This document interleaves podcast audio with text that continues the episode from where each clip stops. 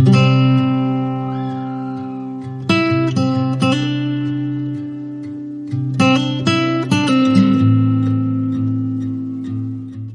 soy Aide Valdés. Bienvenido a mi blog, donde escribo sobre todo aquello relacionado con la ciencia y los niños. Hoy vamos a abordar el tema del asombro. En concreto, voy a hablarte de un maravilloso libro titulado El sentido del asombro, escrito por la inigualable e irrepetible Rachel Carson. Comenzamos.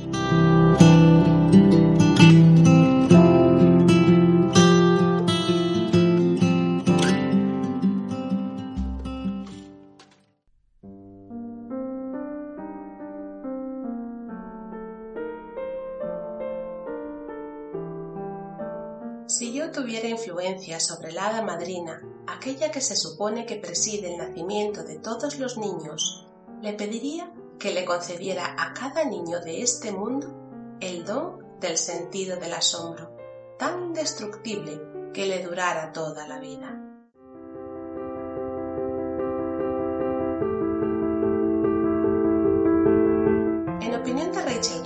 El sentido del asombro es clave para el desarrollo intelectual, moral y espiritual del ser humano. Rachel Carson fue una bióloga y escritora estadounidense cuyo libro más conocido, Primavera Silenciosa, es considerado, junto con Un año en Sound County de Aldo Leopold, uno de los libros más influyentes dentro del movimiento conservacionista norteamericano. Su profundo amor por la naturaleza queda reflejado en cada uno de los textos que la sensible Carson escribía con gran meticulosidad y delicadeza y que son una verdadera delicia para cualquier lector que se adentre en ellos. Tan maravillosos son The Age of the Sea, una hermosa narración sobre lo que se puede encontrar en el borde del mar o el mar que nos rodea, donde describe el proceso de formación de los océanos como su favorito, bajo el viento oceánico, en el que relata con magistral precisión el comportamiento de los organismos que viven tanto en el mar como en la costa atlántica.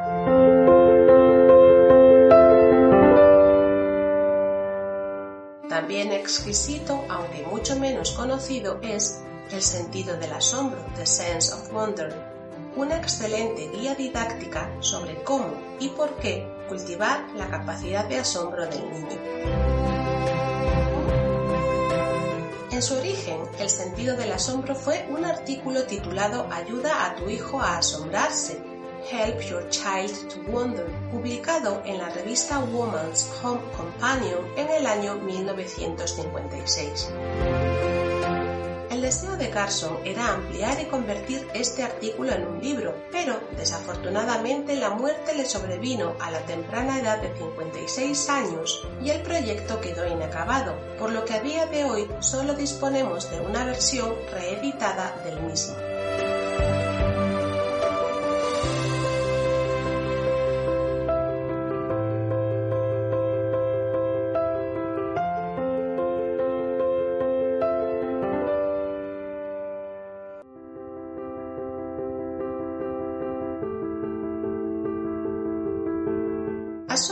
Es el término que habitualmente se suele emplear para traducir al español la voz inglesa wonder. Sin embargo, el significado de ambos vocablos no es exactamente el mismo, siendo la diferencia de matices una cuestión importante para comprender adecuadamente el mensaje que Carson nos quería trasladar. La palabra asombro significa gran admiración o extrañeza, es decir, el asombro es la sensación de estupor producida por un fenómeno impactante o inexplicable. El asombro no conduce necesariamente a la posterior reflexión. Wonder, en cambio, tiene la doble acepción de sorprenderse y preguntarse. Por consiguiente, wonder es la sensación de perplejidad que desencadena el pensamiento. En opinión de Carson, el sentido del asombro es innato al niño, aunque considera que esta exquisita y refinada capacidad de percepción que muestra el ser humano, especialmente antes de la adolescencia, termina por desvanecerse si no se cultiva adecuadamente. Para ello es suficiente con que el niño comparta tiempo con al menos un adulto que mantenga viva la capacidad de asombrarse. el niño no dispone de herramientas para cultivar por sí mismo su enorme receptividad ante el mundo, pero en cambio viene dotado de una enorme capacidad para el aprendizaje por mímesis, de manera que si el adulto se asombra, el niño se asombra. Carson tiene el convencimiento de que nutrir la capacidad de asombro infantil es útil no solo para mantener el sentido del asombro intacto en la edad adulta, sino porque además crea la base sobre la que anclar el conocimiento que el niño va adquiriendo y que devendrá en auténtico saber una vez alcanzada la madurez. Carso lo expresaba así. Si los hechos son la semilla que más tarde producen el conocimiento y la sabiduría, entonces las emociones y las impresiones de los sentidos son la tierra fértil en la cual la semilla debe crecer. Los años de infancia son el tiempo para preparar la tierra. Una vez que han surgido las emociones, el sentido de la belleza, el entusiasmo por lo nuevo y lo desconocido, la sensación de simpatía, compasión, admiración o amor, entonces deseamos el conocimiento sobre el objeto de nuestra conmoción. Una vez que lo encuentras, tiene un significado duradero. Es más importante preparar el camino del niño que quiere conocer que darle un montón de datos que no está preparado para asimilar.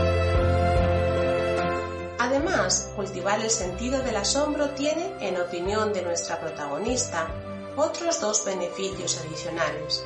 Por un lado, facilita la adquisición de una ética ambiental y por otro, el desarrollo espiritual inherente a todo ser humano. Si bien la cuestión de la ética ambiental no llega a abordarse explícitamente en el artículo original, esta afirmación se deduce del estudio del total de su obra. Por ejemplo, en 1952 Carson escribe, Creo que cuanto más claramente podamos centrar nuestra atención en las maravillas y las realidades del universo que nos envuelve, menos aficionados seremos a la destrucción. Carson constata que simplemente por el hecho de cultivar el sentido del asombro, el niño desarrolla una imperecedera relación de respeto y amor hacia la naturaleza, que indudablemente guiará su toma de decisiones futuras con respecto al cuidado y a la conservación del medio ambiente. Igualmente, nuestra protagonista considera que la actitud contemplativa está íntimamente relacionada con un vívido sentido del asombro. Carson una mujer profundamente espiritual evidencia que cultivar el sentido del asombro posibilita el desarrollo de la vida interior de cualquier persona. Esa es, al menos, su propia experiencia personal.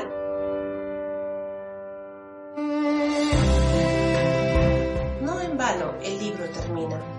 ¿Cuál es el valor de conservar y fortalecer este sentido de sobrecogimiento y de asombro? es de reconocer algo más allá de las fronteras de la existencia humana. ¿Es explorar la naturaleza solo una manera agradable de pasar las horas doradas de la niñez? ¿O hay algo más profundo? Yo estoy segura de que hay algo más profundo, algo que perdura y tiene significado. Aquellos que moran, tanto científicos como profanos, entre las bellezas y misterios de la Tierra, nunca están solos o hastiados de la vida.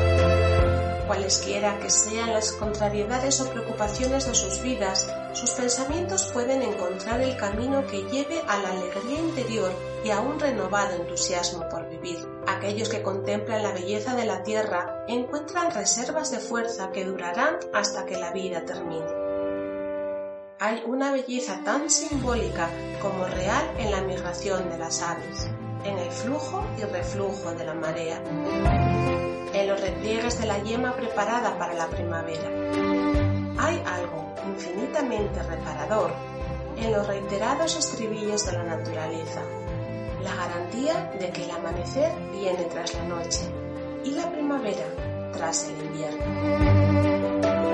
Si como Carson afirma, cultivar el sentido del asombro posibilita un mejor desarrollo intelectual que promueve que el niño pregunte por lo desconocido y explore el mundo natural en busca de explicaciones que le permitan comprenderlo.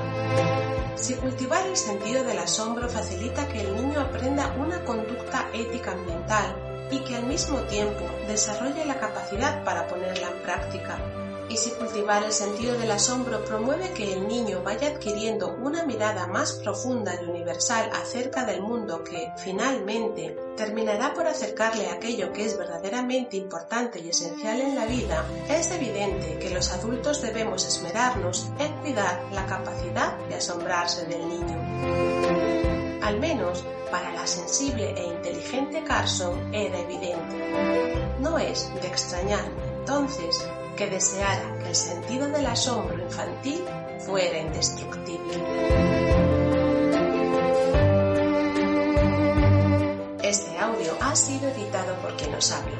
El artículo Rachel Carson y el sentido del asombro ha sido publicado en el blog Mujeres Conciencia www.mujeresconciencia.com, perteneciente a la Cátedra de Cultura Científica de la Universidad del País Vasco. El blog Mujeres Conciencia nace con el objetivo de mostrar lo que hacen y han hecho las mujeres que se han dedicado y dedican a la ciencia y a la tecnología. Biografías, entrevistas, eventos, efemérides y todo tipo de crónicas o hechos relevantes tienen cabida en este medio. Anímate a echarle un vistazo y a descubrir sus fascinantes historias. Por mi parte, esto es todo por hoy. Nos vemos en el próximo artículo. Hasta pronto.